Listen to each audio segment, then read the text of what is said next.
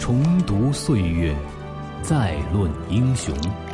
史记，用历史照亮现实，讲述不为人知的故事。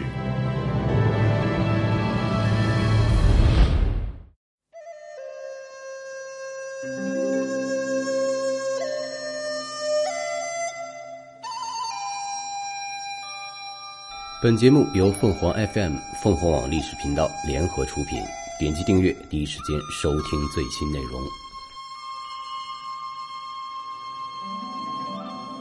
有一个笑话说，《清明上河图》上市井繁华，颇多占道经营、摆摊设点的小商小贩，却看不见城管，更不要说前去收缴了。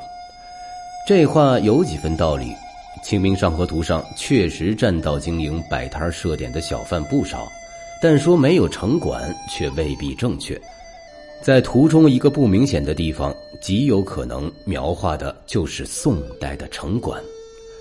那他们为什么一副无所事事的样子，对各种占道经营似乎视而不见呢？这里面大有渊源，值得说道说道。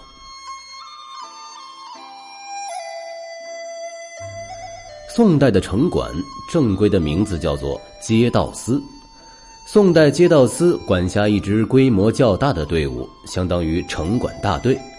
史书上记载，以五百人为定额，由兵士充当，而且还有自己专门的工作制服。召至五百人为额，力充街道指挥吏务，每人交钱二千，青衫子一领。可见街道司的工作服装就是青衫子。宋朝的军队制服是红色的，城管的制服是青色的。这五百人青色制服的城管队伍，一时间成为东京汴梁城最亮丽的一道风景线。宋朝的城管职责是什么呢？总体上说，他们的工作是维持城市街道的卫生、整修与日常秩序，当然也要管理违章搭建、占道经营的商贩，而且还不止这些。据《东京梦华录》的作者孟元老记载，在遇到公主大婚或是公主亲王出行的时候，街道司兵集数十人，各执扫具，渡金银水桶，前导洒之。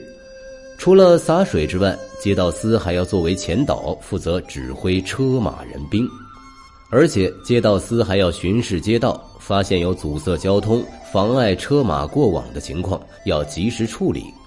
某种意义上也承担了交警的部分职责，整治占道经营、取缔不法商贩，自然也在职责之内。由此可见，宋朝的城管大队比起今天的城管来，职责和权力都大不少。话题到这里，就要谈一谈宋朝城管和宋朝占道经营的小商贩间那纠缠百年的恩怨进程了。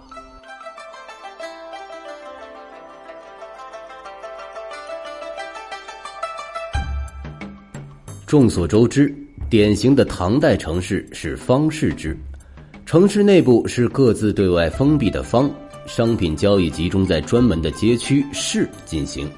在这种城市结构下，是基本不存在占道经营这种事情的。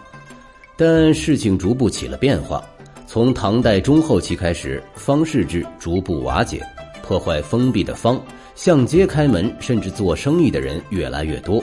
逐步过渡到宋代的街市制，也就是我们在《清明上河图》上看到的街市。在大家争相向街开门做生意的过程中，占道经营也就应运而生，当时叫做亲街。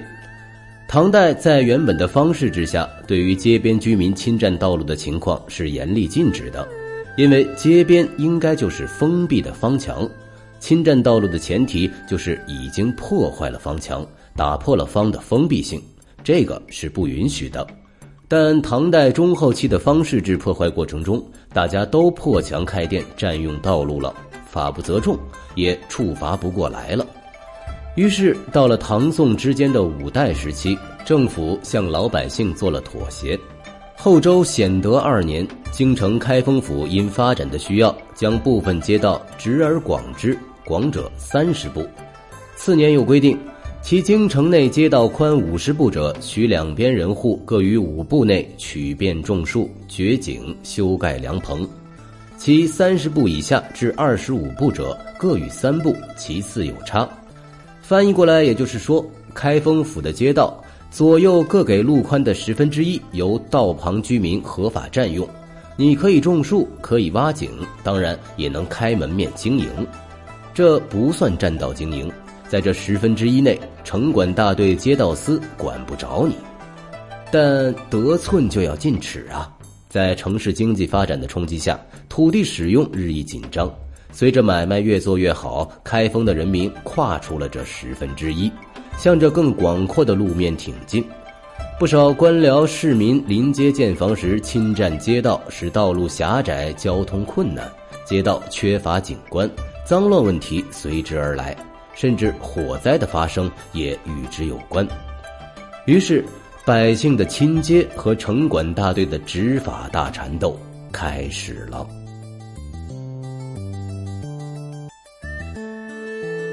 宋朝政府动真格制止这种亲街行为，已经到宋真宗时期了。京城的占道经营已经导致街巷狭窄、交通不便。朝廷派了一个叫谢德全的官员负责清理占道经营，但因为占道经营的商家中有很多有权贵背景。一直以来难以管理，这次也同样说动了皇帝下诏停止整治。谢德全下决心拿权贵开刀，以死相逼，让皇帝收回成命。宋廷这次可谓是痛下决心，彻底治理了占道经营现象，并且定下新制度。所谓立表，就是在道路两旁一定的距离树立木质的标记，立表木，作为道路红线。表木的连线以里是合法占道区，连线以外严禁建筑越位占道，不许人户越界建造房屋。这种表柱我们在《清明上河图》上还能看到，虹桥两头立着的高大柱子就是这个。可是现实是复杂的，表目的树立并非意味亲街现象的终结，占道经营和城管执法这场斗争还在继续。据史书记载，就在谢德全大胜后十年的大中祥符五年十二月，朝廷下诏，前诏开封府撤毁京城民设之亲街者，方属严冬，疑似春月。可见占道经营已经卷土重来了。又过了十二年，仁宗天圣二年六月，京师民社侵占街渠者，令开封府榜示限一岁，一元立表木毁拆。此后，在仁宗景佑元年十一月，又诏京旧城内亲街民舍在表柱外者，皆毁撤之。遣入内押班岑守素与开封府议员专其事，全知开封府王伯文请之也。神宗元丰五年，相关机构又请求朝廷，又按民庐冒官道者，请悉撤之，至华表柱止。可见。尽管宋朝政府屡次打压越过表柱界限的亲街者，并未被城管大队制服，为何会如此呢？原因还是亲街实际上是经济发展民间百姓的自发需求，这种需求有其合理成分，因此在面对亲街时，宋代高层的态度并不强硬，上层一软，下面的城管大队自然行动起来也没那么强硬了。最典型的情况，当发生亲街的状况并不严重时，如果拆除相关建筑会在很大程度上干扰市民生产生活的话，便不会再做处分。比如宋真宗天禧四年五月戊午，开封府请撤民社亲街末者，上以劳扰不许，就是说，开封府把占道经营整治报告递上去了，被皇帝驳回了，理由是扰民。皇帝都这个态度，城管大队自然整治不动了。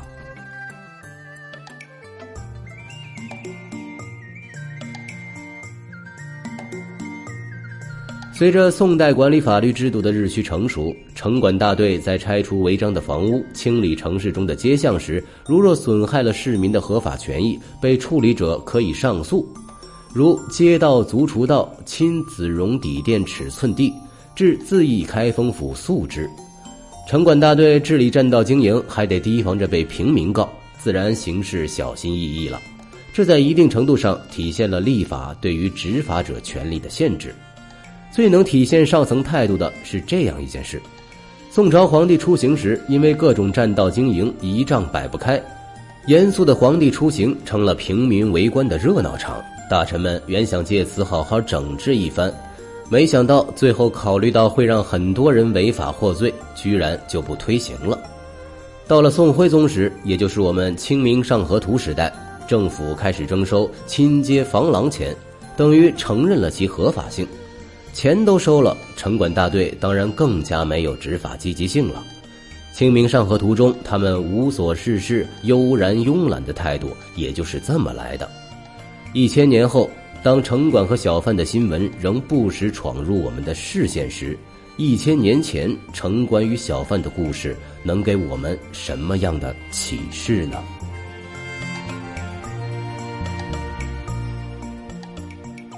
欢迎下载凤凰 FM 客户端，点评节目，分享观点。凤凰 FM 随时随地聆听世界的声音。